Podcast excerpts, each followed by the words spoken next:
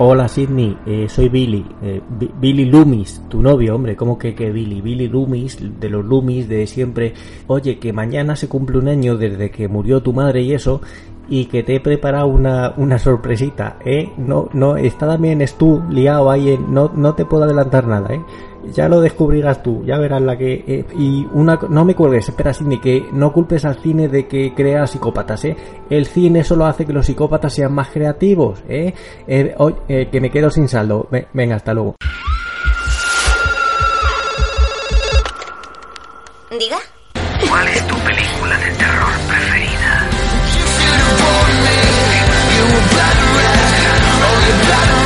baby. It came without warning.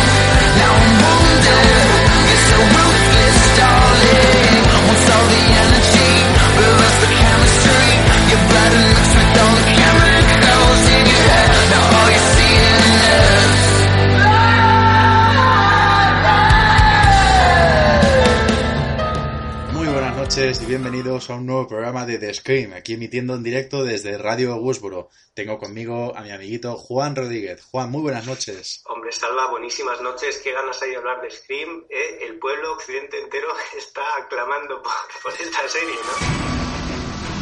Por esta serie y este podcast tan, tan querido y tan seguido, que además esta noche se expande. Tengo que darle la bienvenida a un nuevo fichaje, Fernando Gil. Fernando, muy buenas noches. Muy buenas noches a los dos, ¿qué tal estáis? Fernando, muy Fernando, maravilloso tenerte aquí. Mm, una pregunta así para empezar, Fernando. ¿Tu pasado con referencia a Scream, cómo lo tienes? ¿Tú vienes ya con amor por la saga o...? Yo vengo con mucho amor a la saga y además yo soy muy partidario de ti, Juan, porque yo soy de los que reivindican Scream 3. Recuerdo ver Scream 3 y que me gustara bastante y no entiendo a la gente que le pone tan a parir.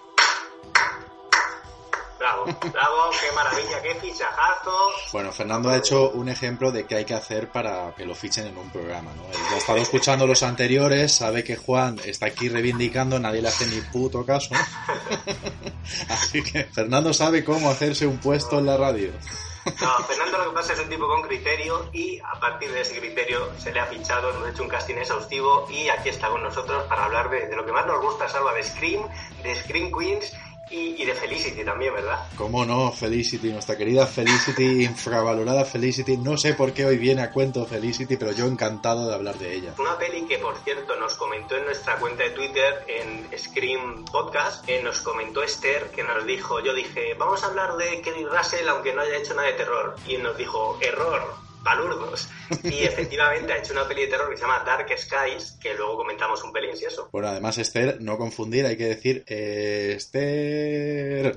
Sí, he leído porque tiene muchas es en el nombre, creo que es Esther Ruiz, puede ser, pero es una crack, una seguidora nuestra desde el programa número uno. Totalmente y va a seguir, no va a saltar del barco, se lo tenemos prohibido. Sí, además Felicity yo creo que aquí en España además llegó a estar en el prime time, junto con Ali McBeal. Me parece que eran los se hicieron ahí un, un, combo, un pack, ahí como la noche de chicas, y, yo por supuesto estaba pegada a la pantalla. Eh, Fernando, tú estabas ahí también pegado con Ali McBeal y Felicity. Más con Felicity que con Ali McBeal. Ya que estamos hablando de series un poco de adolescentes, yo quiero reivindicar One Tree Hill, que ya lo dijisteis en un capítulo anterior y que yo no me quería ir de aquí sin decirlo. Maravilloso,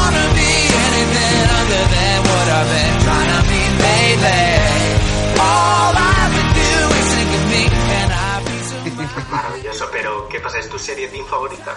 Pues, sí, o sea, resumiendo, sí, para mí One Hill es, es, increíble. Lo mismo que para ti, sensación de vivir. ¿Pero la has visto entera, de principio a fin? Pero, por supuesto, incluso la octava temporada, que es posiblemente la peor temporada que existe en la televisión. Pues a mí es que además, justamente, Fernando, las últimas temporadas me gustaron mucho. Es decir, yo creo que una vez se, se fueron algunas cosas o algunos personajes que se tenían que ir, me gustó. Un apunte que quiero dar sobre la película de terror de Kerry Russell es de los productores de Sinister, que como sabéis, Sinister a la vez es productores de, de Insidious y de Expediente Warren. Y la película es Dark Skies, y se tituló aquí en España Los elegidos. Oye, los invitados van a llegar, vuelve a casa. Dice que está jugando al Modern Warfare. Sí, pero hay una opción de salvar y guardar.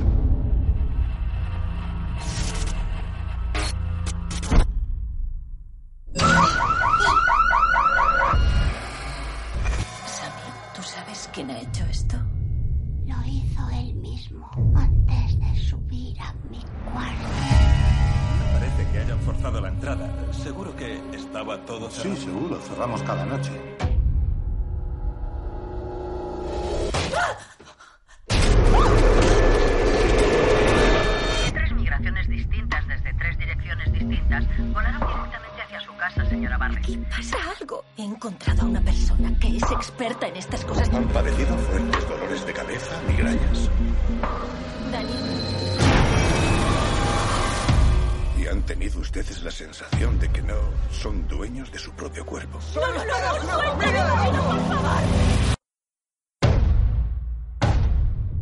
Cuando te eligen, Pero cuando lo hacen, no hay ningún lugar proteja a su familia. donde puedas No abráis la puerta, pase lo que pase. esconderte.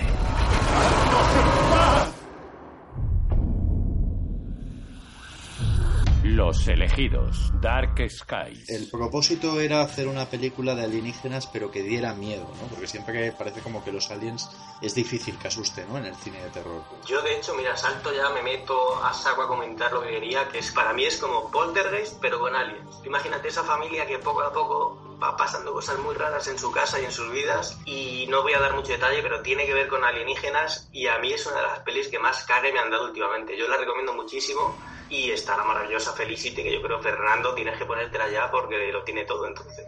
Yo la película esta de Dark Sky no la he visto, pero la voy a ver porque yo soy bastante fan de la chica, además. Yo no sé si está esto grabado con cámara en mano, ¿no? Pero sí que tiene rollito de este moderno de poco presupuesto, pocos personajes, pocos escenarios y aún así da, da bastante cabe. Bueno, sí, lo importante es que tenga un guion que se pueda mantener bien. Da igual que esté rodado en una habitación mientras tenga buen guion. Me estaba riendo aquí silenciosamente mientras os escuchaba, porque eh, en Felicity ocurrió un fenómeno muy curioso. Fíjate que estos enlaces, ¿no? De Felicity y el cine de terror.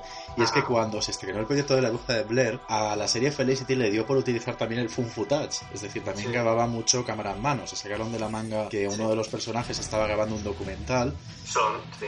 Y durante toda la tercera temporada hay mogollón de escenas grabadas con cámara en mano como, como rollo también un poco así, ¿no? El vídeo documentario, ¿no?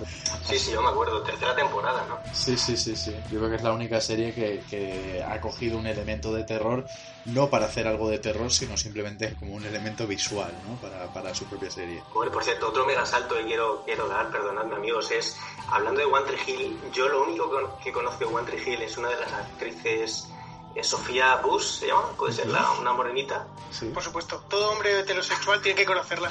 maravillosa y, y me vi esta peli que es un remake de una ochentera que era el, el autostopista Mm. uno, un señor que va por la autopista acechando a dos hermanos Vamos, es que es una delicia visual. Yo, eh, yo cualquier película que salga esta mujer ya puede ser mala, que yo la veo por ella. Es que me, me da igual que sea una mierda de película. Hay otra también, la, la otra chica, Peyton, Hilary Burton, que también tuvo una película de terror. No es nada conocida, Solsticio. Y bueno, en el Museo de Cera creo que teníamos al protagonista de One Tree Hill, si no recuerdo mal.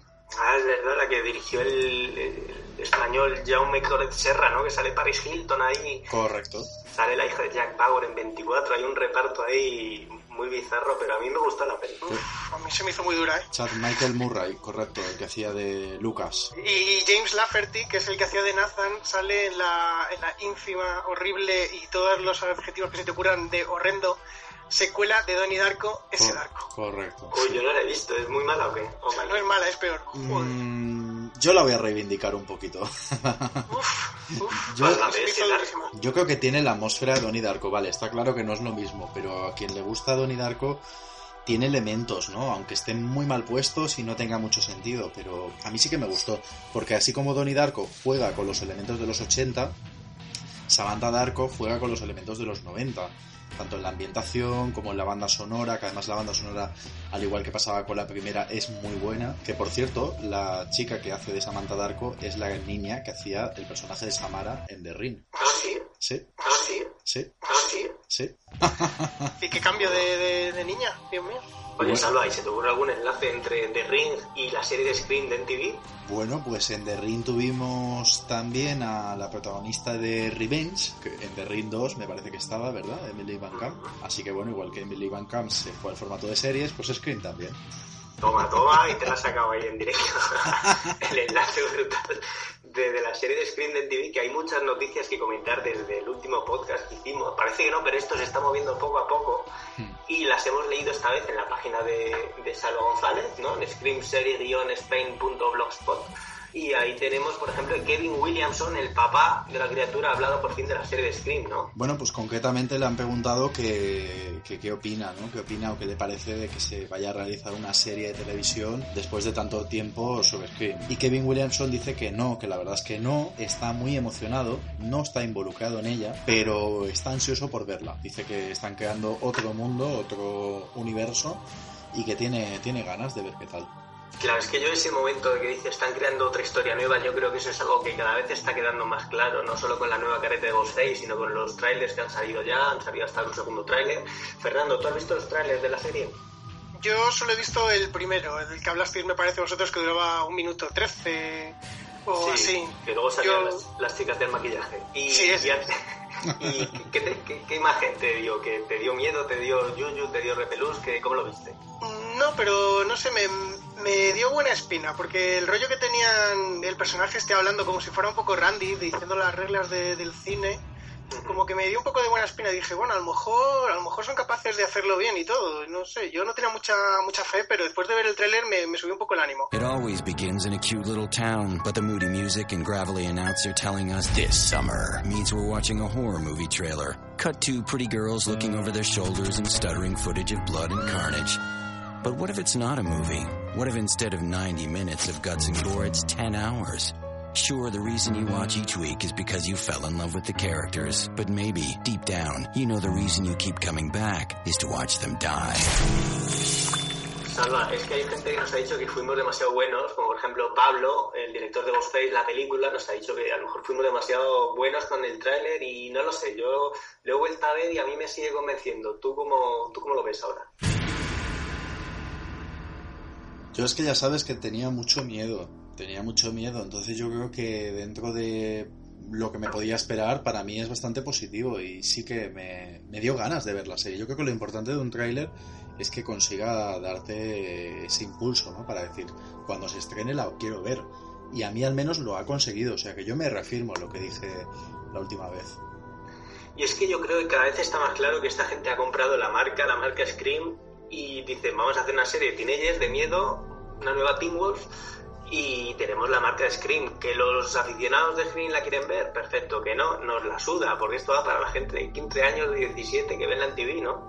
Es- ese es mi pensamiento, porque cada vez queda más claro que no hay conexión ninguna con, con las películas. Hombre, yo creo que harán alguna, harán alguna referencia a las películas, pero intentarán tener un universo propio. También es bueno, ¿eh? que hagan la referencia para el fan, pero que tampoco lo condicionen todo a que tengas que saber de lo que hablan. Por cierto, una cosa que me ha encantado de, de la serie, leemos otra noticia aquí de, del blog de Salva, que es que hay una nueva actriz que se ha unido a la serie, se llama Amelie, no, Amelia Rose Blair, como la bruja, y este va a dar vida a, una- a un personaje que es una podcastera. ¿Cómo te quedas? Hola, la primera la. podcastera televisiva. Puedo aplaudir, o sea, muy bien, me, Por me- supuesto. me- me parece fenomenal, me encanta. Arriba los podcasters y que aparezcan más. De hecho, me acuerdo que me gustó mucho una película que me recomendaste tú hace poco que se llama Task y solo me gustaba porque veía gente podcastear, o sea que yo creo que todo elemento podcasteable en pantalla lo voy a, lo voy a valorar. Que además en Task, el, el primer podcaster de la historia del cine es el niño del sexto sentido, ojo, ¿eh? que, no está mal tampoco elegido. Exacto. Es el, es el niño del sexto sentido con 5 o 6 toneladas más. Sí, Sí, efectivamente, la verdad es que... Dios mío. Están muy fanejas. sí, ahora solo come hamburguesas y hace podcast. Claro, está en estado físico de hacer podcast. El podcastero en casa pues no sabe mucho a correr. ¿Qué le vamos a hacer? Pero bueno, el personaje este de, de podcastera en Scream yo creo que es un poco, salva aunque me vayas a escupir ahora en directo, es un poco la nueva Kirby, ¿no? Con su rayito moderno, podcastero, me suena un poco a Kirby, ¿no? Pero Kirby no iba a ser el troll ese feo que hay con... con- Mira, mira, mira, que Kirby, por Dios, bendito, salva, vamos a ver, esto, ¿cuándo, ¿cuándo vas a cambiar esa opinión? Pero esa, esa, esa troll que había, ya sé que algún día me echaréis de, de, de Scream y seguro que no, No, que no me- lo veo, no. simplemente por, por meterme con Kirby y, y ganarme enemigos, un saludito, Salva González, pero hablaba en serio, mm, no había un personaje que era una chica así un poco fea, poco agraciada, muy andrógina, que, que se supone que iba a hacer un poco de Kirby. Eh, mm, salva. Dime. eh, O es que tenemos bueno, a Salva va- González. Va- vamos, a, vamos a dejar que decida Fernando. Fernando, vamos a ver, has venido muy bien con lo de Scream 3. un hombre con criterio. ¿Qué te pareció Kirby en Screen 4? El personaje, mm, ¿cómo lo ves? Pues ahora me tengo que decantar por el lado un poco de Salva, porque Bien. Kirby no me gustó mucho. El amor de Dios, Salva González, interven ya en directo. Salva llama, porque vamos, no se puede, no se puede. No, no te gusta el personaje, si es el mejor de Screen 4.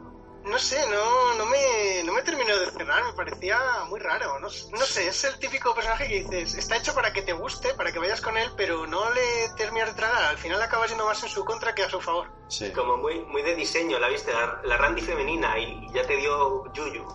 Sí, pero Randy estaba bien. O sea, Randy era Mm. un personaje que estaba hecho para, para empatizar con el público y que lo conseguía. Con Kirby no, a mí no me consiguió empatizar nada. Bueno, Salva, pues nada, uno a uno estamos. ¿eh? Yo fíjate que cuando has dicho que era podcastera, pensaba que, que te iba a recordar a lo mejor a inclusive el personaje de Tara Reid en Leyenda Urbana, Hombre, pues ahí está un, un link de unión muy bueno, sí, sí. ahí en la emisora de radio, hablando de los asesinatos, o De hecho, que, cuenta su propia muerte en directo. que Lleva el micro con ella. Exacto. o incluso Selma Blair en aquel remake que hicieron de La Niebla con Tom Welling, con el chico de Smallville, no sé si lo habéis visto. Yo, yo, lo vi, pero no, no recuerdo el papel de esta chica. Pues hacía también, en, un- en un faro tenía la radio, la emisora de radio, y se iba allí a un faro a... Hombre, así, así llega a más pueblos, ¿sabes? Pilla más onda. Me voy a comprar un faro, como haga más programas. Pues un faro es un sitio maravilloso. Por cierto, hablando de faros, eh, hay un chico que se llama Jason Wiles, que es el nuevo sheriff de la serie de Scream. ¿Eh? No tiene nada que ver con faros, pero ¿os suena este actor de algo o no? Pues tendría que verle la cara primero, porque no le pongo. Jason, Jason Wiles. Claro, si os digo que fue, ojo a la referencia, el novio drogadicto de Kelly en Sensación de Vivir, no, no. ¿En, ¿En serio? Eh, sí, este chico Ah, sí, sí, perdona, ¿Sí? es que sabes qué pasa, que estaba viendo la foto del fichaje que va a ser el alcalde de Scream y digo, este hombre que ha salido en Sensación de Vivir. Vale, no, vale, no, sí, claro, y, y de hecho se hacía, se acababa recogando también Kelly cuando estaba con él y No, todo. llevó a Kelly por la mala vida. Este chico ha salido, leemos aquí en el blog de Salva, ha salido en Zodiac, en El Padrastro, otro clásico, en Stalker de Bridge, en Mentes Criminales, un montón de series tiene ahí en, en la mochila. Y yo le veo mucho mejor que el otro sheriff, que Salva tú y yo rajamos de él. A mí me parecía que estaba bien despedido y a este tío le veo más, más juvenil, más rollito, serie de Scream, ¿no? Lo que pasa es que creo que aquel lo echaron porque era demasiado carismático y querían hacer un personaje como un poquito más oscuro. Yo creo que sí, yo creo que Jason Wise podría hacer un personaje algo más ambiguo y con un toque así quizás perverso. O sea que sí que me gusta más. Bueno, tiene un rollito, sí, además de cuestión de edad también tendrá sus 10 añitos menos, más o menos, no lo sé, yo le veo mejor. Aunque claro, con este, esta planta que tiene el chaval, desde luego ya no van en la dirección de Dewey, ¿no? Quieren un, un sheriff como Dios manda. Sí, la verdad es que estoy viendo fotos del hombre este, me suena, no sé de dónde lo he visto, pero lo he visto en algún lado y, y tiene ese, mm, esa cara de que no sabes si es bueno o malo, que puede, pueden llevarte por Sí. cualquiera de los dos lados y te puede convencer. Es la verdad, tiene cara que no sabes si está ocultando algo, si es bueno o malo, puede dar juego. Sí, sí. Y en cuanto al otro fichaje que sería Brian Butt, que será el alcalde de Scream, este señor donde lo hemos visto que era el que pensaba que decías que era novio de Kelly. Sería el, padre de Kelly. Este hombre, eh, pues leemos aquí que ha salido en...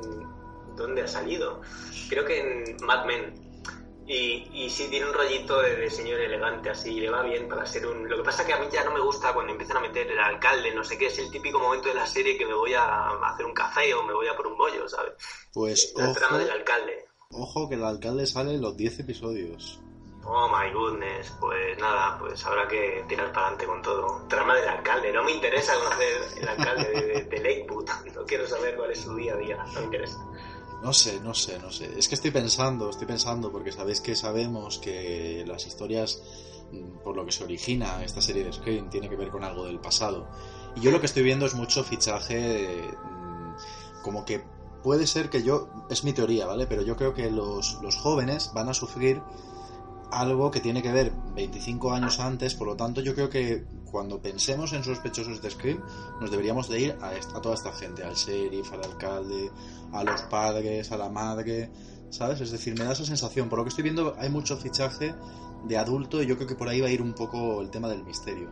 Claro, es que Fernando, yo no sé si tú has leído u oído ahí en, las señoras en el mercado comentando un poco la, la- la- la teoría de cuál puede ser el, el asesino de la serie de Scream, porque en nuestro, en nuestro Twitter, en arroba Scream Podcast, mucha gente ha dado ya varias pistas. ¿Tú has oído algo de esto? Pues tengo que decir que no, que no tengo ni idea de quién puede ser el asesino. Venga, te, te lo voy a soltar Venga, recopilando lo que hemos leído por ahí. Yo no sé si esto va a ser así o no, pero lo que dice la gente es que hace 25 años em, la gente del pueblo de Lakewood eh, humillaron y no sé si mataron a un tío que tenía la cara desfigurada, a que llamarían Ghostface. Em, este hombre murió y ahora es su hijo el que se dedica a asesinar a la peña con una careta basada en la imagen de su padre. Más o menos sería algo así, ¿no, Salva? Que además, no sé si quieres que comentemos, Juan, que ya que estábamos hablando de nuestro Twitter, leímos tú y yo una conversación entre fans, eh, y que incluso ya había algunas suposiciones, ¿no? En plan de cierta foto que se aparece en el tráiler de alguien así como Sí. un- una persona deformada que a lo mejor pues yo que sé se lo cargaron en plan tipo Sí. como Jason Burgess o algo así un chico que no estuviese muy bien y que la nueva máscara recrea la identidad de esta persona que a lo mejor mataron, como si de alguna manera fuera la venganza de algo que le ocurrió a un ser deforme. Esa es un poco la, Sí. la teoría con pinzas que, que estuvimos averiguando nosotros, bueno, que, que se la leímos, ¿no? A, a unos fans. De hecho, a mí eso me parece que si lo hicieran sería lo más rompedor de esta serie, que es por fin darle una identidad a Ghostface, que en las películas es intercambiable, pues aquí no, Ghostface es un señor y tiene una leyenda detrás. ¿Tú cómo verías esto, Fernando? Pues yo creo que para una serie es, es lo mejor que pueden hacer, porque no pueden hacer, no, o sea, no pueden estar cambiando de asesino cada temporada, porque eso quedaría súper artificial y, y la serie se desplomaría. Yo creo que tendrían que hacer que todos a lo mejor sigan como un culto hacia una persona, que puede ser el, el hombre este desfigurado, y que todos sean más o menos conocidos o que del mismo círculo, pero que cada temporada cambie la motivación del asesino no me gustaría nada. Bueno, Fernando, y tú que eres una voz que, que llega nueva y fresquita de Scream, eh, hemos tenido, Salve y yo, muchos comentarios de la nueva máscara de, de Ghostface, que si mola, que si es lo peor. ¿Tú una serie de Scream sin la máscara clásica de Ghostface, cómo la ves?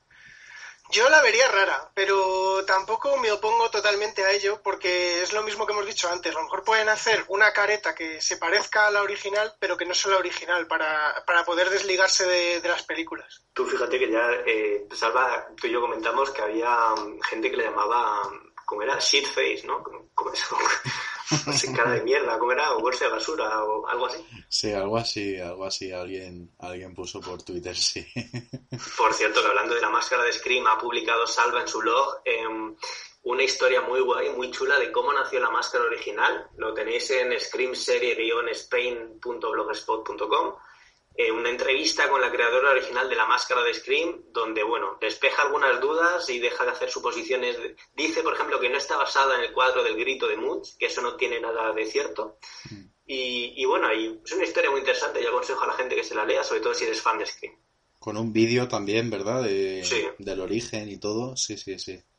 Está muy currado el post y merece la pena, si eres mega fan, saber realmente cómo nació la máscara de, de Ghostface. Entonces te pregunto yo a ti, Juan, ¿tú consideras que estaría bien, ¿no? El hecho de emular con esta nueva máscara una persona que ha muerto a lo mejor, o que han matado o han asesinado 25 años después y utilicen, digamos, su aspecto para, para asesinar, en plan clamando venganza. Sí, yo creo que tiene dos, dos partes positivas. La primera que, bueno, que como historia de terror por sí sola me funciona, es un poco rollito pesadilla en el Street tal, crear una máscara a partir de una leyenda y tal y cual. Bien, correcto, no es lo más original del mundo, pero puede funcionar. Y en segundo lugar, si la serie es un fracaso, mmm, Scream sale un poco indemne, o sea, sale ilesa, porque es una historia nueva que no tiene que ver con lo que hemos visto en las películas y la franquicia en cine se puede recuperar. O sea, a mí me parece que funciona a dos niveles. Bueno, además también tener en cuenta el desconcierto de las víctimas cuando de repente, pues ellos, claro, mmm, muchas veces las muertes en Scream es cosa de, segundos, ¿no? Entonces, claro, imagínate el shock de de repente ver a alguien que se supone que ha muerto y que te está matando, ¿no? Y al principio igual hasta ni siquiera sabes que es una máscara, piensas que es el señor este que ha vuelto de la vida o algo así, ¿no? Claro, y es que además este rollo de máscara deforme que le van a meter al nuevo Ghostface o como vayan a llamarlo asesino, pues es lo que dices tú, tiene un factor mucho más perturbador que, que la máscara un poco más de, de festiva, ¿no? De- del Ghostface de las películas. Yo creo que han tirado más por el miedo más radical, más primario y por ahí pueden sacarse una, una serie curiosa. Yo recuerdo un slasher ochentero, que además no os voy a decir el título para no reventaros la, la sorpresa, vale. pero me recuerda mucho a esto y yo creo que es lo más what the fuck que he llegado a ver en cuanto a tema de máscaras, así que nos viene un poco al uso de lo que estamos hablando de The Scream. Y es que tiene tela la historia, porque resulta que, bueno, es un slasher y alguien está matando a gente, ¿vale? Pues la persona, para matar, lo que hizo fue hacer una máscara con la cara idéntica, ¿vale? De su mejor amiga. ¿Por qué? Porque así si la pillan, si alguno de los que iba a matar se escapaba, e- echaban la culpa a la que se le parecía. Maravilloso. Esto te, lo, prometo- esto te lo coge Hitchcock y te hace una obra maestra. Sí, sí, sí, sí. O sea, tú imagínate decir, yo ahora me hago y me cojo y me hago una máscara de Fernando Gil. Hombre, eso como hemos visto en la de cara a cara con John Travolta y, y Ay, es Nicolas verdad. Cage, es muy sencillito. Tú te recortas la cara, te la pones y, y para adelante. Y mágicamente tienes el mismo cuerpo. Te acompaña el cuerpo ya solo, sí, sí. Qué grande, cara a cara. Qué bueno. Oye, hablando, hablando de máscaras, eh, una donde no hay máscara es la última de terror que he visto, se llama Unfriended, que en español creo que se llama Eliminado, eliminado de Facebook. Hola a todos. Chicos, ¿qué os cantáis? ¿Comprasteis las entradas hace dos semanas, como os dije? ¿Qué asientos son mejores, palco o platea? Mitch, ¿quién es tu colega? ¿Quién es? Yo acabo de intentar colgarle. ¿No podemos echarlo? Ni idea. ¿Lleva ahí todo el rato? A lo mejor es solo un fallo. Pues el fallo acaba de escribir. ¿Quién está haciendo esto? Es la cuenta de Laura. ¿Quién hackea la cuenta de un muerto? Puede que sea Laura. A ver, levantad todas las manos. ¿Quién ha sido? ¡Ay, Dios! Chicos, ¿en serio quién colgó el vídeo? Yo no fui. Pues fue uno de nosotros.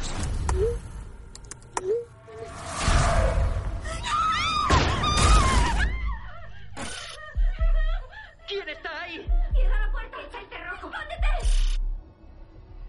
¿Por qué enseñas eso? No, no quería que pasara, lo juro. ¿Qué locura? Dios, ¿qué está pasando? ¿Qué es eso? ¡Di algo! ¿Qué? Yo me desconecto. No, no, no, no, no te matará. Tengo un arma, ¿me oyes? ¿Qué es esa cuenta atrás? No, no, no. Y no quiero hacer spoiler porque ni tú, Salva, ni tú, Fernando, la habéis visto, ¿no? No, Pero ¿sabéis cuál es? Es la de Facebook es el asesino, más o menos. más o menos. Sí. Bueno, pues eh, no sé si habéis visto eh, Paranormal Activity, seguro que sí. Sí. Pues se parece un poco a eso, lo que pasa que... Bueno, ¿ya habéis visto una de, de Vigalondo que transcurre todo en la pantalla de un ordenador? Sí, Open Window. Open Windows. Vale, pues es ese rollo. Toda la película es desde la pantalla del portátil de la prota. Entonces, ahora estoy en Facebook, ahora me abro el Skype, ahora me abro el Spotify, me pongo tres canciones, ahora estoy en chat privado por este otro grupo del chat de no sé qué. Y es como mm, el asesino, no voy a dar más spoilers, el asesino se mete tanto en el Facebook, en Skype, en Spotify, en YouTube y va liando la parda con el grupo de amigos. Eh, es una peli que sustos tiene dos o tres muy malos, pero como experimento de toda la peli en la pantalla de un portátil, a mí me, me gustó y me sorprendió, sobre todo porque yo ya soy un poco viejete y, y no manejo tanto yo el portátil, tengo mis dos programitas y punto, pero no tengo siete funcionando a la vez como estos teenagers y por ahí me dio, me dio bastante interés la peli. No sé si vosotros tenéis interés en verla, habéis leído algo de la peli. Pues yo tengo que decir que no conocía mucho la película, solo lo que había leído un poco de lo de que Facebook es el malo, pero, pero la verdad es que me la has vendido que bastante bien, o sea, me han entrado ganas de verla, a lo mejor luego es un truñaco, pero, pero tengo ganas de verla. Yo creo que igual, a lo mejor, lamentablemente es lo que estamos viendo un poco en el cine de terror, ¿no? Que están volviendo a hacer terror para gente de 14, 15 años y me da la sensación que al utilizar el tema redes sociales es un poco dirigido a un público más juvenil, ¿no, Juan? Me da esa sensación, ¿no? Como- Totalmente, porque mm, de hecho la peli es como, supongo, como será la vida de un teenager de 15 años que llega a casa, me enchufo el Skype y están mis cinco colegas en su cuarto y cada uno está haciendo su movida, pero nos estamos viendo las caras, que esto es como se hará hoy en día las tardes eh, al venir del cole. Y a mí me llamó mucha atención por eso, digo, joder, claro, que es que esto es el día a día, no es como yo que quedo una hora en Skype con la gente, no, no, el teenager llega a casa y se pone el Skype y retransmite su vida porque es la naturaleza de, de la vida de estos chavales. Pero lo que tú dices, es un poco llevar el terror a cosa muy adolescente, muy blandita y sustos buenos hay muy pocos. Yo decía lo de Paranormal Activity porque los sustos aquí son incluso peores que en Paranormal Activity 4, que es decir, pero a mí las primeras Paranormal Activity pues sí que me dieron mucho yuyu y aquí también hay un poquito de ese rollo de cámara en mano, de sustos que, que son muy rápidos, que te pillan ahí con la guardia baja y, y no, muy mal. El tema susto muy mal, pero el experimento me pareció muy interesante. Experimento igual no tan nuevo, yo si quieres te voy a recomendar dos películas, Juan, que me imagino que no has visto y, y creo que si te ha gustado un poco la, la experiencia, ¿no? De tener la sensación de estar en un ordenador, ir viéndolo y, y la narrativa, ¿no? Porque a fin de cuentas es una narrativa, ¿no? En base a... Sí, sí, a claro, por ahí pues tiene su mérito tenerte hora y media solamente con la pantalla de un teenager del portátil y bueno, crea sus recursos para ir sacando la historia, pero dime, dime, recomiéndame. Mira, dos pelis que quiero que, que te apuntes y bueno, cualquier oyente que, que le mole este rollo. Eh, una se llama The Den y esta está muy bien porque es una chica que está haciendo un experimento, bueno, también está haciendo como una especie de, de prueba o simulacro sobre el tema de las citas por internet, videollamadas, de esto de que a lo mejor, bueno, aunque esto aquí en España no se hace tanto, pero uno graba como una especie de vídeo video presentación de sí mismo y, y es lo que la gente puede ver para contactar contigo. Y a partir de ahí se empieza a meter un poco en tema de, pues eso, de, de anónimos, de acoso por internet y de incluso un asesino. Así que está bastante bien. Y otra que sé que Fernando jamás me lo va a perdonar. y es, Estaba pensando si le ibas a decir. efectivamente, es Megan is Missing. Megan ha desaparecido, que es una película en principio muy pueril, es decir, muy, muy suave, muy, muy quinceañera, sobre una niña de 14 o 15 años que, que su mejor amiga ha desaparecido. Y todo es también en base a, a ver cómo ella pues habla por Skype y todo mediante conversaciones, pero pero la peli luego pasa ¿Qué pasa? ¿Qué pasa ahí, Fernando? Pues, pero a ver qué pasa. No, no, no lo voy a desvelar, pero voy a decir que los últimos 20 minutos de película son de los más angustiosos que he visto yo en mucho tiempo. Es Unfriended Mets, eh, la última casa a la izquierda. Sí. Bueno, bueno, pues un poquito de gore, ¿no? ¿O qué? Tiene ahí una mezcla terrible ahí, muy rollo snap movie horrorosa, pero pero la historia estaba bien. Oye, Sí, hablando De, de rollito... Bueno, pero Fernando, ¿tú me la recomiendas o, o el más? Bueno, pues yo te, la recomiendo, yo te la recomiendo mucho, porque además yo la película la vi un poco con reticencias, porque aunque Salva me hablaba muy bien de ella y del final, yo eh, leyendo la sinopsis no me, no me parecía que fuera a ser muy allá, pero, pero, pero va mejorando. O sea, poco a poco te vas metiendo en la historia y a mitad de la película hay un pequeño giro y lo que digo, los últimos 20 minutos, media hora, vamos, es que no podías levantarme del sofá, es que no podía casi ni parpadear porque no me lo creía lo que estaba pasando. La ha traumatizado, Fernando. Sí, sí. Me la apunto. ¿Cómo se llama? ¿Megan qué? Is Missing. Megan is Missing. Oye, por cierto, otra que he visto de terror, que es que he tenido tres días libres seguidos y me he metido una sesión buena, es la última de que hicieron de La Matanza de Texas, la que hicieron en 3D, ¿la habéis visto? Ah, sí, sí. Yo no. No has tenido el gusto, ¿no? No, no, yo, yo tengo gusto de ver otra que luego si quieres te la digo. Sí, luego tenemos un slasher ahí para descubrirle al personal que es la leche. Bueno, pero la de Texas Chainsaw 3D, salva, a ver si recuerdas algo, es esa versión que han hecho hace dos años eh, donde tratan de vendernos un poco de que Leatherface es el héroe de la película. es un giro de guion un poco demencial, ¿no? ¿Te acuerdas de eso? Sí, además es, es muy criticada, ¿no? Es una película que es muy criticada por, por ese final, ¿no? Que tuvo. Y además es que no solo eso, sino que además conocemos a la prima, ¿no? De, de Leatherface o la sobrina o algo de eso, ¿no? Eh, sí, es como es. Bueno, esta resulta que es una hija perdida de la familia de Leatherface, es una Sawyer, y, y ella poco a poco en la peli va descubriendo quién era su familia, y claro, nos venden la moto de que, bueno, que los asesinos estos caníbales eran buena gente porque los, los borrachos del pueblo, los paletos del pueblo, quemaron la casa y los mataron ahí y tal. Se tomaron la justicia por su mano y eso es muy malo. Entonces se justifica que hay un asesino con una sierra mecánica que mata a sus amigos, todo está correcto porque, bueno, en fin, ya sabes, ¿no? El pasado y eso. Pero el pasado y eso. Yo quiero destacar varias cosas de esta peli. Uno, que sale un tío de la nueva Metro Play. Sí, eh, Fernando, tú tuviste el eh, inmenso placer de ver la nueva Melrose Play. Eh, creo que vi el primer capítulo y me bajé porque no era para mí. bueno, era para muy poquita gente, de hecho, ¿no? Poco. Bueno, pues sale el que hacía de hijo de Michael Mancini la nueva Melrose, un rubito con rollo de Brad Pitt teenager. Y que no lo hace mal, ¿eh? Fíjate cómo está el nivel de actoral, que, es de los mejores de la, de peli, para mí. Y, y bueno, eh, yo quiero comentar Alessandra Daddario, la prota, eh, que ha salido creo que en True Detective y ha salido en más sitios, me parece impresionante. Tiene unos ojazos tremendos, otras cosas tremendas y me parece que es una chica con futuro. No sé si ha hecho más cosas, no sé si la tenéis localizada esta actriz. ¿Cómo has dicho que se llama Alexander? Alexandra Daddario. Sí, yo, yo creo que salió en las películas de Percy Jackson, me parece. Ah, eso es, en las de Percy Jackson, sí, ahí salía creo que, no sé si de rubia. Sí, me parece que sí, era castaña o rubia, sí.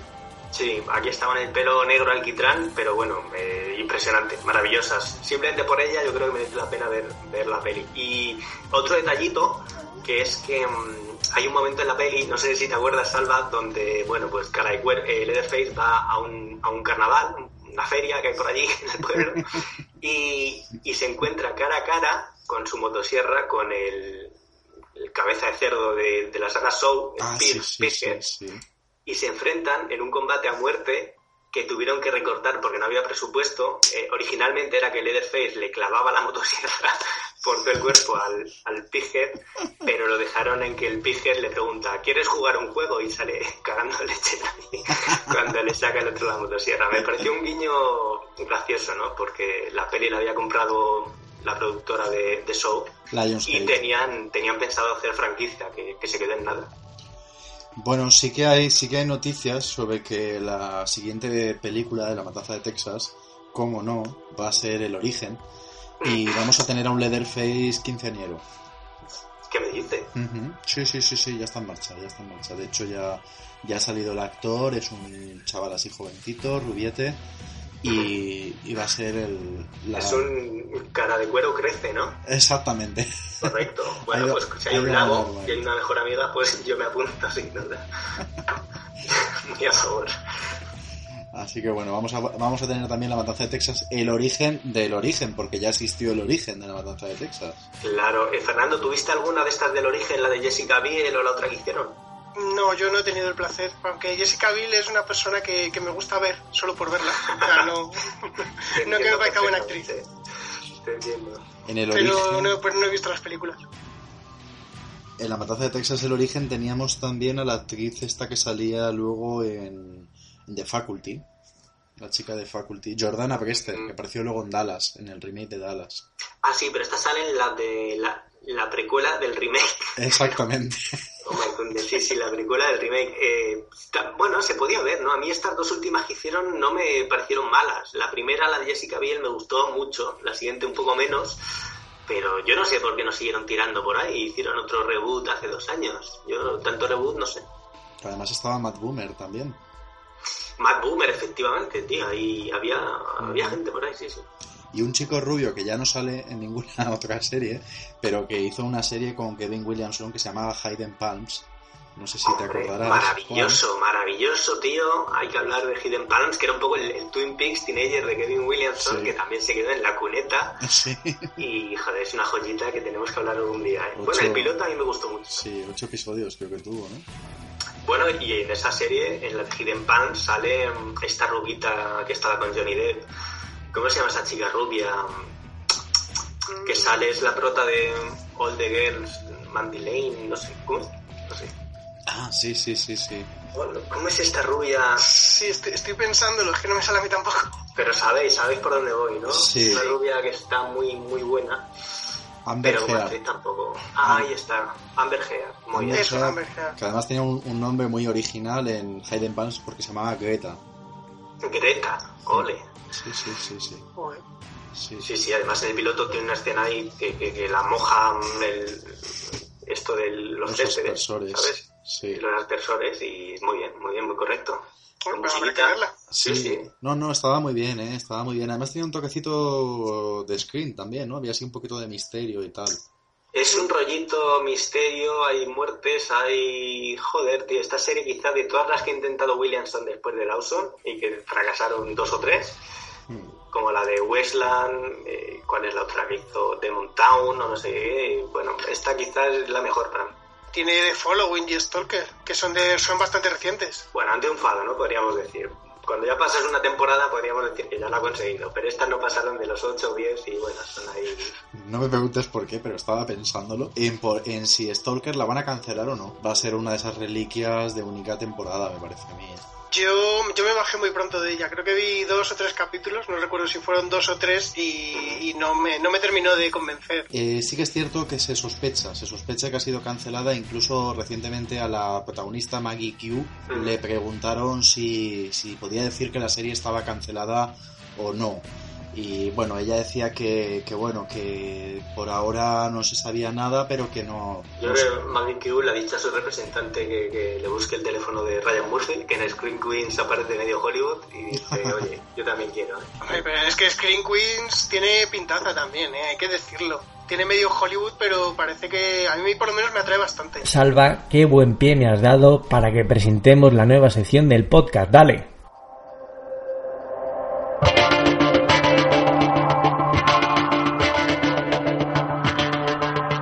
Llega el momento, amigos de The Scream, de una nueva sección que vamos a tener en todos los podcasts a partir de ahora que se llama La puñalada de Juan. La puñalada de Juan es un pequeño desahogo para mí, para Juan Rodríguez, en el que voy a dar un buen palo, una buena puñalada, en homenaje a Stab, esa gran saga de terror dentro del cine de terror. Eh, voy a dar un palo a toda esa gente que, que está haciendo cosas malas por el cine de terror y por el mundo Scream en particular. Hoy la puñalada es para mi buen amigo Ryan Murphy. Ryan Murphy es ese buen hombre que eh, se está sacando de la manga una nueva serie, se llama Scream Queens, ya hemos hablado de ella aquí en el podcast. No es que sea un spin-off de Scream eh, ubicado en, en, Queens, el barrio de Nueva York, no, es Scream Queens, una serie basada en ese noble concepto que es la reina del grito, ¿vale? Todas esas chicas del cine de terror que llegan al final de la peli, que sobreviven, que quedan la última, ¿eh? esa chica a la que el asesino no se puede cargar, eso es una Scream Queen y yo tengo un problema con las primeras fotos que han salido de la serie. Eh, son esas fotos en las que aparece, por ejemplo, eh, Michelle de Glee con un collarín, eh, como si, no sé, yo tengo la impresión de que Scream Queens va a ser como una especie de las tomas falsas de Glee o un, capítulo de Ali McBeal o una comedieta, no, el chavo del 8, no sé, eh, yo veo esta, esta foto de eh, Lea Michelle con un collarín y pienso en una, en una telecomedia, ¿no? De 22 minutos, pienso en pienso en cualquier cosa menos una serie de terror. Entonces, yo creo que, querido Ryan Murphy, tienes derecho a hacer lo que te salga del, del pito, eres un tipo con, con, dinero, con recursos, con fama. ¿eh? American Horror Story, pelotazo, primera temporada es lo más grande que he visto en mucho tiempo, en televisión lo más grande que he visto en mucho tiempo. Y me gustaría un poquito más de eso, ¿eh? Me gusta el terror, una serie de terror. Cuando hablamos Salva y yo aquí de, de la serie de Scream de la TV decíamos, joder, tío, que al final la buena, la serie que va, que va a dar miedo de verdad va a ser la de Scream Queens.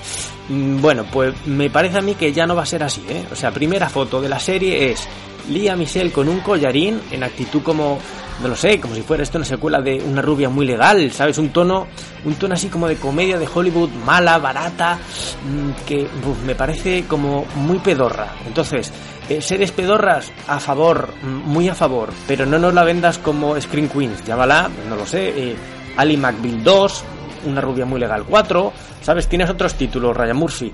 Eh, y aquí queda mi rajada de hoy, esperando, deseando que la serie no sea la mamarrachada que parece que va a ser después de ver esa foto de Lia Michelle, recordemos, con un collarín. Un saludo.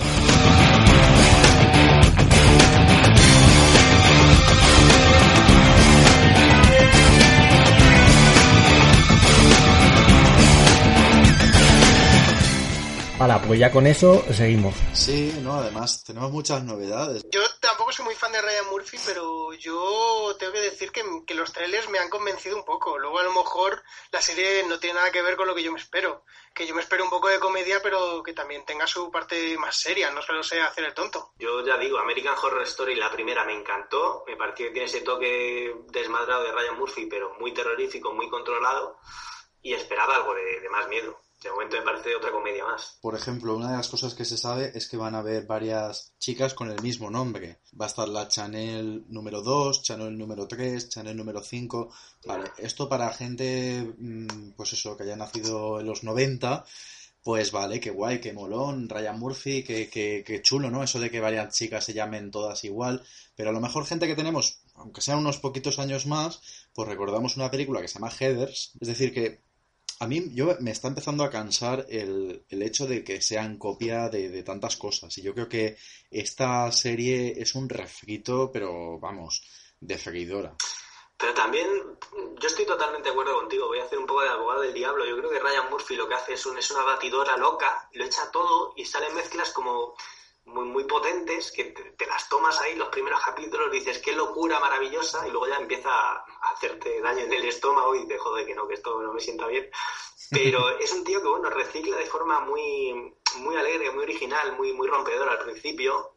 Bueno, es que actualmente no sale nada original, en realidad todo es refrito de algo antiguo que está modernizado para las nuevas juventudes, que no vamos a mentir, ya no somos la juventud, ya no somos el target de este tipo de series y películas. Oh, nos acabas de romper el corazón. Cierto es. No, es verdad, es verdad, es verdad. Me acabo de sentir mayor esos- de repente. Somos esos señores viejos ahí criticando. ¿Pero esto qué? En mis tiempos hacía mejor. En mis tiempos Ghostface tenía careta. No, hombre, pero que esto, estos productos siempre van a la, de- a la última década de los 10, principios de los 20, y yo tengo que decir que yo tengo 27, yo ya no estoy en ese target. Uh, bueno, yo, yo no estoy ni siquiera en tu target ya. Eh, pero estoy más para arriba ya, sí, sí, sí. Yo lo que sí que tengo que decir, y me ha gustado mucho, y aquí viene un poco un lapsus de maldad, es el aspecto que va a tener Lia Michelle en Screen Queens, que me alegra mucho, me alegra mucho porque Ryan Murphy quiso hacer de ella una diva. Sí, sí, yo he visto el despropósito que le han hecho. Me alegro. Y, mm, expláyate, expláyate. Hombre, pues tengo que decir que es un cambio de registro bastante grande. Que a mí tampoco me parece una belleza la chica súper arreglada, pero no sé. La verdad es que me sorprendió bastante que le hayan desmejorado tanto y confío en que Ryan Murphy tenga un plan para ella. Si yo, yo sabes qué pasa, a ver, realmente, mira, a mí Lia Michelle me parece eh, que sí que es guapa, ¿vale? Y que sí que es buena actriz. El problema que tiene Ryan Murphy es, como decía Juan, los excesos. Yo creo que la, Lia Michelle en el Glee te la ponían todo el rato, todo era ella, ella, ella, ella, era como una especie de Barbara Streisand. Y ese es el problema, porque yo luego la vi en Noche de Fin de Año y ahí está fenomenal y está entrañable y dices, qué, qué ricura, ¿no? De, de- es que al final ya acaban todos hartos, ¿no? De, de, de Ryan Murphy, o sea, retírate, señor Murphy. Bueno, pues un saludo fuerte al grupo de fans de, de Screen Queens de España, si nos estáis oyendo. que bueno, ya. Yo creo que yo estoy muy hater, me va a pasar como el señor este de las mañanas de cuatro que lo han quitado, o sea que yo creo que... No, bueno, yo, yo por Emita Roberts lo, lo que haga falta. Pero por Emma Roberts, sí, ¿eh? Yo, se están descubriendo mucha gente que yo vería películas solo por ella. Bueno, yo he visto el otro día una que hace con John Cusack, que trabaja en una tienda, en un sex shop, ¿la habéis visto? ¿Cómo se llama? Adult World, el mundo adulto. Mr. Billings! Your new book is tremendous. I just, I love your work. I just want to smash your head open and take everything in there. That's lovely. Amy, we can't afford to subsidize your poetry career. I know it seems like I'm not really doing anything right now, but I'm inspired, Dad. I'm inspired. We just have to cut the umbilical cord. No to the voice or no to No the to sex. both. Pues no, no me suena de nada. Pues trabaja Emma Roberts en un sex shop, trabaja ahí para pagarse sus estudios de... quiere ser escritora y persigue un escritor famoso retirado y tal. Bueno, una peli indie no tiene gran cosa, pero Emma Roberts maravillosa. Yo soy muy fan de ella. No, sí, Emma Roberts es buena actriz, o sea, te saca el papel que, que tú le pongas y la verdad es que la chica se deja ver, es muy mona y tiene carisma. Volviendo a Ryan Murphy un poco, la verdad es que le pasa muy parecido a, a Jessica Lange, que es que llega un momento en el que Jessica Lange ya se ha, se ha desvirtuado, ha perdido todo el carisma que tenía por mucho, por mucho que Ryan Murphy quiera, porque le hacía unos esperpentos a esa mujer que era, era increíble. O sea, es que la última temporada, yo, yo de American Horror solo vi la primera, porque la segunda no me terminó de llamar mucho, y la tercera y la cuarta tampoco. Pero es que en la cuarta, que la hacía hablar con acento alemán, tengo entendido, era como, venga, ya, ponla, ponla en triciclo ya si quieres. también el personaje de Nick Jonas, no sé si habéis visto también alguna fotografía, lo vemos también bastante distinto, ¿no? De su imagen así un poquito más sexy. Una de las fotos, ¿no? Que hemos visto que sale ahí eh, durmiendo abrazado a un peluche, ¿no? Ahí como un toque así como un poco infantiloide, puede quedar divertido, ¿no? Hombre, sí, si fuera esto 13 Rue del Percebe, pues digo, maravilloso todas estas viñetas de personajes, pero joder, yo esperaba algo, Screen Queens, tío, tienes el titulazo, tienes el concepto y me vas a hacer aquí un, no sé, unas viñetas, un, unas peripecias ahí. Sí. Joder, qué pena, tío, ¿no? Yo estoy buscando la foto que dices de Nick Jonas porque no sabía que salía en Screen Queens, fíjate, ya acabo de encontrarla. Qué cara de panoli, por suerte. Sí. ¿Y Jamie Lee Curtis no pensáis que estaría 20 años más joven, nunca mejor dicho por lo de H20, si se tiñera el pelo? O sea, porque Sí. yo no- nunca entenderé a las mujeres que se dejan el pelo blanco.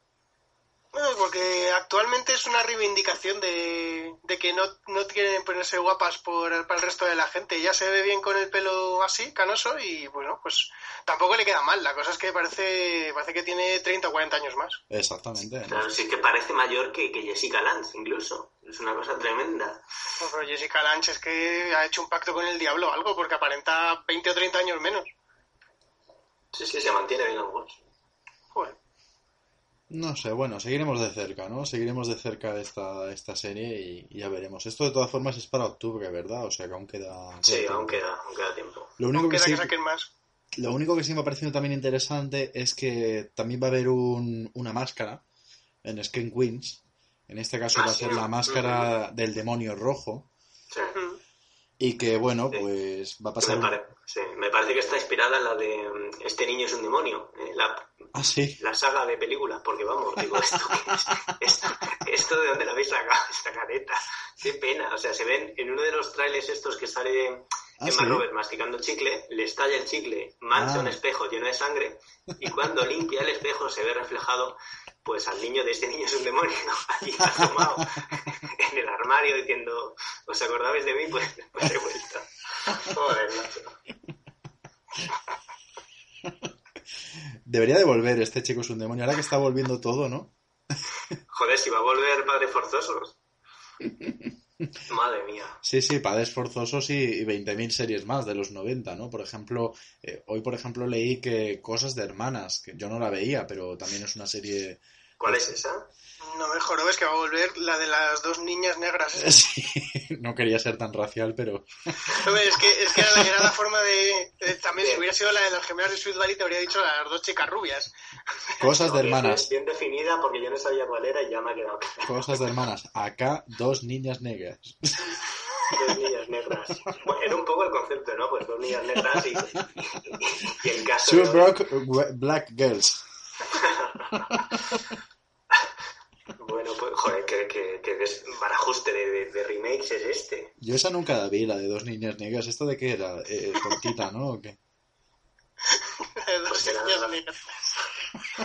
Pues eran dos niñas negras, y entonces en un capítulo van al cole, en otro viene el policía y las acusa de robar un coche, negras. Van explotando un poco todos los, ¿sabes? Pero luego el mensaje positivo al final. Son series muy de los 90, ¿eh? Pero, pero totalmente, yo, yo, vamos, yo no sabía que iba a volver. Estas chicas han hecho películas, eso sí, películas ma- ínfimas, vamos, horribles, pero, pero vamos, eh, que yo no sabía que volvía esta serie y no la echaba nada de menos. Yo recuerdo haberla visto cuando era joven, pero poco. ¿Tipo cuáles? Los colegas del barrio, cosas así, ¿no? De, de negatas, ¿no? claro, claro. Hood. te te enseñaban a hacer un puente al coche, que contestar cuando te paraba la policía, esas cosas. Un saludo a los defensores de los derechos humanos que escucháis de Scream. Por cierto, la pregunta, ¿vosotros creéis que van a recuperar a las gemelas Olsen para, para padres forzosos? ¿Todavía se siguen dedicando a, a la actuación? Yo creo que no, porque según tengo entendido, se enteraron de que iba a haber un, un remake por la prensa, o sea que nadie los ha avisado. Es verdad, es verdad. Han avisado a, la otra hermana, ¿no? A la buena. Han dicho, Pues "Oye, sí, a, a la única que sabe actuar, porque, vamos, las otras dos es que en realidad ya podían salir en la serie que no se les iba a ver, porque están flaquísimas. eso es verdad. O sea, no hacen sombra. Sí, sí, sí, sí, sí. Bueno, también eh, Boy Meets World es otra serie también de los 90 que va a volver. Yo no, esa nunca la, nunca la he visto tampoco. No Hombre, ahí salía la Pero esa, pero esa volver, vol- esa volver, volver no va a volver. Ah, la ¿no? cosa es que, no, no, como creo- a lo mejor vuelve y no me he enterado, pero yo sé que hicieron una especie de spin-off que era Ah. Girl Meets World, que Ah, sí, es sí, de, la, sí. de la hija de, de Topanga y el chico. Que La no hija, la hija de los dos chavales, Claro. que es la prota, ¿no?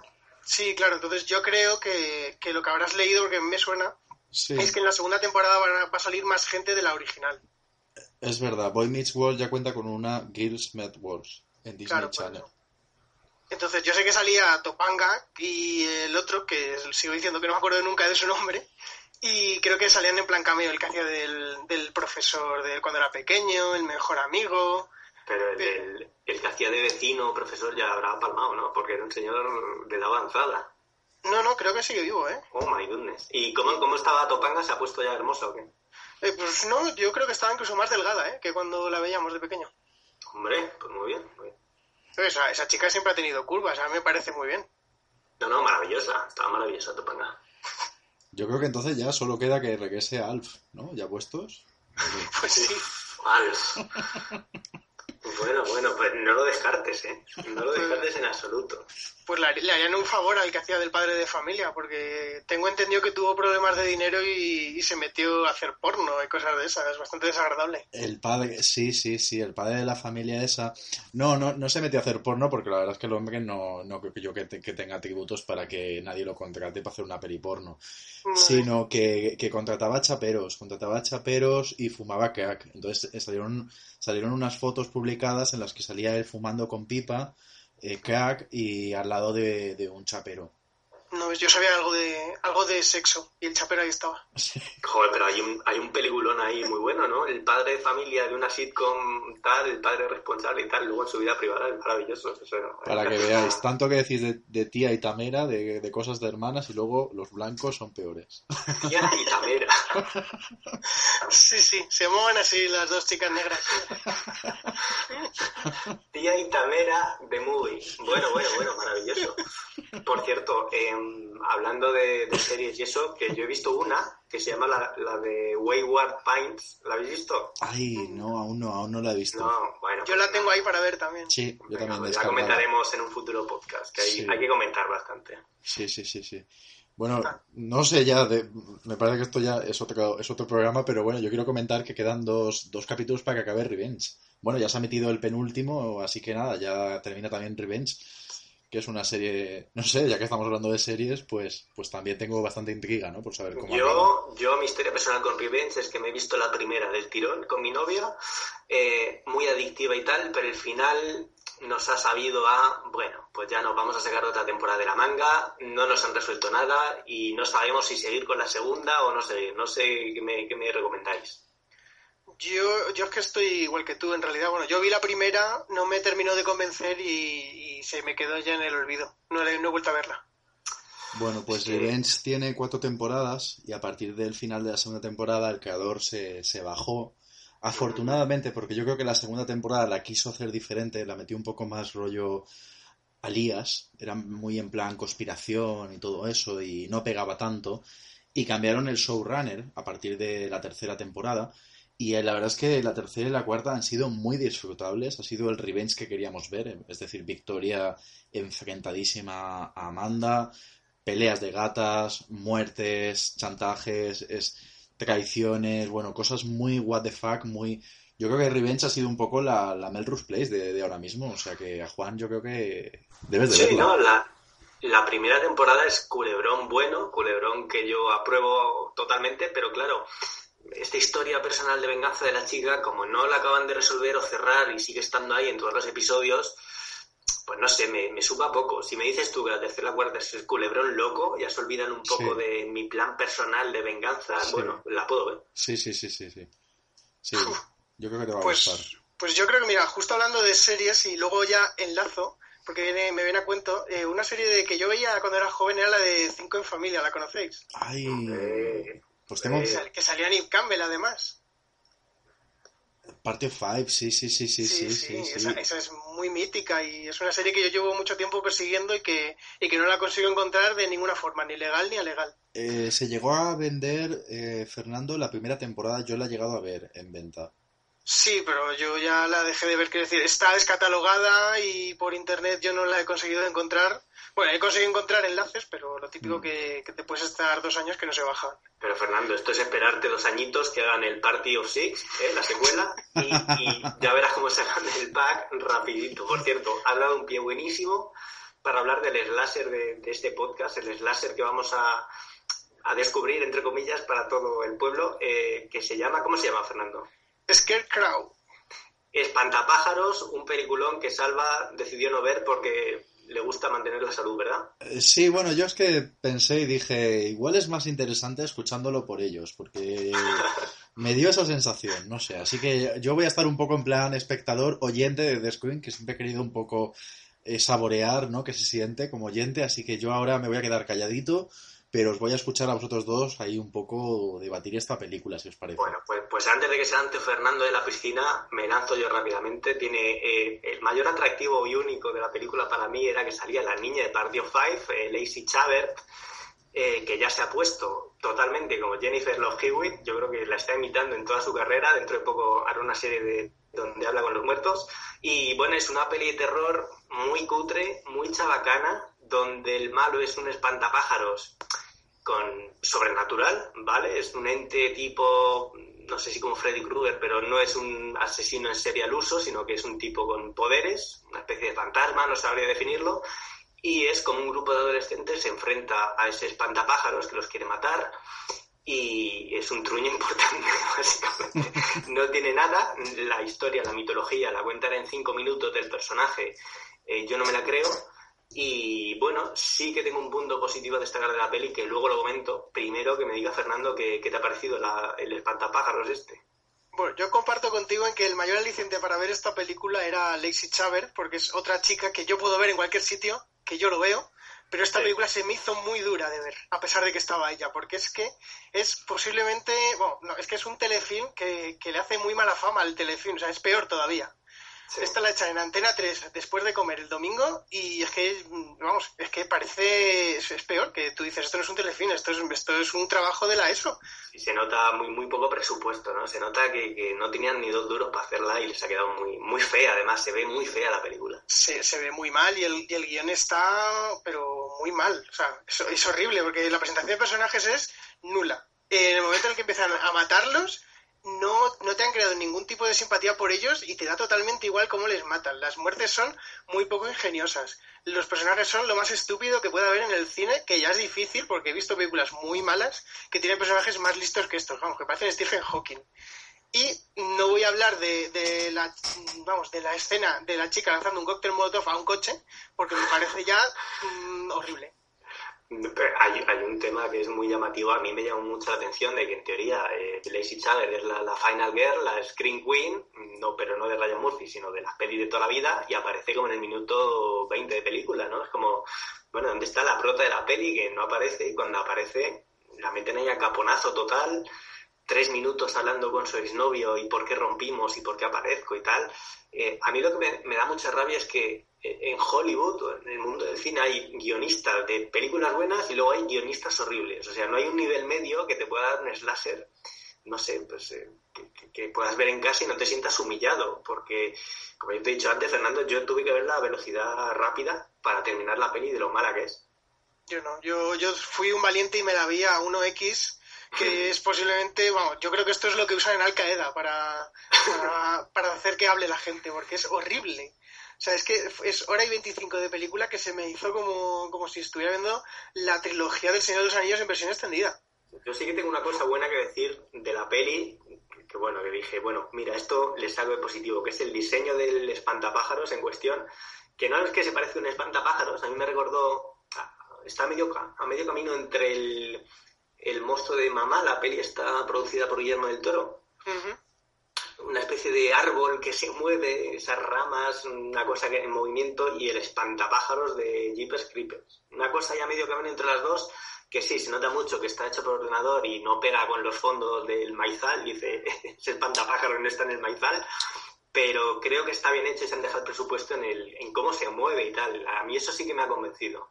A mí, bueno, eso te apoyo un poco, la verdad, porque la forma en la que se mueve el espantapájaros es lo, mejor de la película, cómo puede moverse tan rápido como un coche y por cualquier sitio te puedes salir por debajo del coche, por detrás de un árbol, por debajo de la mesa. Eso, eso es lo único bueno, pero no lo, no lo saben aprovechar. Y bueno, hablando de esta chica de Lacey Chabert, que yo estaba pensando cuando vi a la peli, dije, bueno, esta chica que su representante o quien fuera la metió en Chicas Malas, de la que Salva tú hablaste en, en Noches de Biches. Eh, uh -huh. Digo, bueno, película un teenager, uh -huh. lo tiene todo para apretarlo en cine y desde aquella película no ha hecho nada en absoluto. Vamos, que ha acabado haciendo Espantapájaros, que, que sale directamente en vídeo. Y pues, yo no sé, Fernando, ¿tú la has visto en algo después de Chicas Malas que merezca la pena? Pues después de Chicas Malas no recuerdo. Ah, sí, sí, sí. La vi en la de las fantasmas de mis exnovias, de Matthew McConaughey, que es ah, otra película. Simpática. Sí, que es una película que se deja ver. Es Matthew McConaughey en su última, la última fase de cuando era mal actor. O sea, ya estaba, estaba un año de empezar a actuar. Sí. Y bueno, es una, es una peli que se deja ver. No, no busca mucho más que entretenerte hora y media. ¿Y qué hacía? ¿De, de exnovia del este? ¿o? No, no, hacía de la prometida del mejor amigo de Matthew McConaughey, creo que era, o del hermano. Pero hacía de, hacía de una chica que no, con la que no se lía. Cosa que es rara. A mí me da pena que, que, no la hayan metido en un pitch perfect, una cosa de esas, o un slasher con cierto éxito. Y bueno, es una pena. Yo decía que serían los pasos de Jennifer Love Hewitt, no solo porque coincidiera con ella brevemente en alguna de las últimas temporadas de Party of Five, sino porque hay un momento, no sé si habéis visto, Salva, tú también la de Not Another Teen Movie, no es otra estúpida película mm. americana, donde Lacey Chabert entra en escena a cámara lenta y uno de los protas dice, ahora es el momento, cállate, cállate, es el momento en el que la prota mueve la melena al viento eh, en cámara lenta. Y es exactamente igual que lo que hace Jennifer Love Hewitt en otra peli de adolescentes. Dije, joder, es que está siguiendo su carrera paso a paso y me da pena que no le hayan dado una serie o alguna cosita para ella, porque no me parece mala actriz. Lacey, Lacey Chabert, bueno, la hemos tenido hace poco en una serie que se llama Papacanguro, de la ABC Family. Anda. Y actualmente está haciendo, está poniéndole la voz a un Transformer de la serie de dibujos de Transformers. ¡Ostras! Lleva cuatro años haciendo la voz de un Transformer. ¡Ostras, Pelín! bueno, pero eso, eso te da por unas cuantas convenciones, ¿eh? Lacey Chabert, la voz de Optimus Prime. Pues eso, pues a cobrar. Incluso en Padre de Familia también eh, ha estado... ¡Wow! En Padre de Familia lleva desde el 99 hasta el 2012 poniéndole No, no, no, no, eso, eso, sí, eso sí que lo sé yo. En Padre de Familia ella era la voz de Meg en la primera temporada uh -huh. y en una de las últimas temporadas hacen un capítulo en el que hacen referencia a capítulos de las primeras temporadas ah. y ella dobla un trozo, en plan dos minutos, que vuelve a meterse en el papel de Meg, pero estuvo 10 capítulos y luego ya no ha vuelto a salir. Ah, vale. Claro, claro, por eso te sale tanto tiempo, porque estuvo a lo mejor en el 2013 en un capítulo. De todas formas, yo tengo el por qué creo que Scary Cow es mala. y creo que, creo que eso es difícil porque jamás, eh, jamás tenemos una explicación lógica. Y yo creo que en este caso en la película sí que lo tenemos. Vamos a ver. Scary Cow es una TV movie, pero además es del canal Sci-Fi. Sci-Fi es el canal de ciencia ficción y, y, les da por hacer películas propias. Entonces, claro, mmm, no suelen ser muy buenas le da mucho sobre todo por las monster creature, o sea, criaturas así de monstruos en plan, yo que sé, anaconda contra no sé quién o, o tal. Y tienden a ser un poquito bajas de, de calidad, ¿no? Entonces eh, es un producto totalmente televisivo y encima de ese canal Claro. Que, que y, el, y, el, problema en este caso es que ni siquiera han ido a lo cachondo, ¿no? Que sería el espantapájaros contra los zombies. Pero se han quedado en vamos a hacerlo serio. Y es que queda aburridísimo. Yo me he aburrido como una ostra, tío. Es muy mala. Lo siento, Fernando, por este suplicio. No te preocupes, ya te lo haré pagar otro día con otra película. Pues sí, si quieres, Fernando, yo te ahorro un suplicio porque hay una que también circula por la red, también del mismo canal, que hicieron lo mismo con el jinete sin cabeza. Es decir, la leyenda de Sleepy Hollow de Headless Horseman. Eh, hay peli, hay peli de, de, este mismo canal y yo también la empecé y es muy mala. Lo digo para, para ahorraros. Pero no lucha contra anacondas o algo. No, no, no, no, no. pues claro, ahí no hay, ahí no hay chicha. No, vaya, no, vaya, no, no. Ahora que has dicho eso, se me ha ocurrido un, un, un, cruce de estos que estaría bien, que es el del jinete sin cabeza contra el abrazacaras de Alien. Joder, qué bueno. Yo quería ver cómo lo hacen. Anda, ve- ven a por otra. Eh, sí, sí, eso, eso mola, eso es buena. O sea que bueno, es un poquito, es un poquito mala. Bueno, o sea que Salva, quedamos en que el slasher que recomendamos en el podcast anterior, el de Girl House, está mucho mejor que este. Este has hecho bien en ahorrártelo. Y ya en el próximo podcast de The Scream recomendaremos uno que a ver si nos gusta a todos los presentes, ¿vale? Bueno chicos, pues hasta aquí este programa nuevo de The Scream. Espero que los oyentes lo hayan disfrutado tanto o igual como lo hemos disfrutado nosotros aquí, que siempre es todo, todo un placer. ¿Tú, ¿Tú cómo lo has vivido, Salva? ¿Este programa ha sido especial para ti o normal? Ha sido muy especial. Bueno, pues ya veremos, dejamos ahí la intriga, ¿eh? Vamos a dejarla ahí, Salva. Eh, por cierto, la gente quiere seguirte en internet. ¿Dónde estás tú, Salva Valero?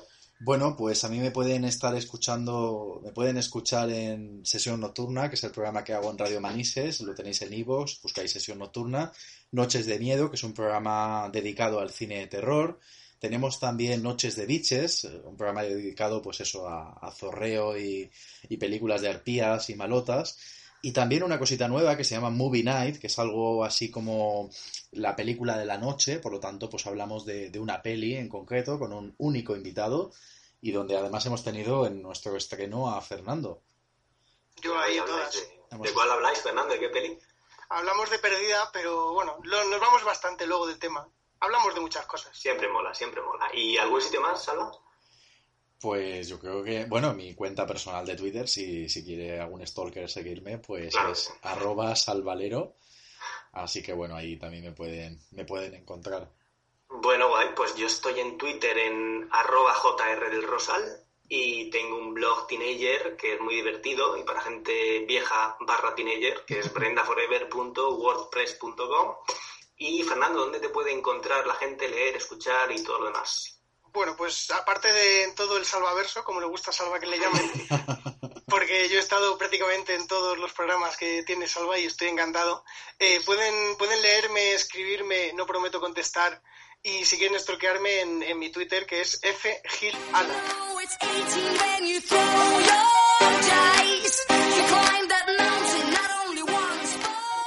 Bueno, a lo mejor te tenemos más por aquí en el futuro, ¿no?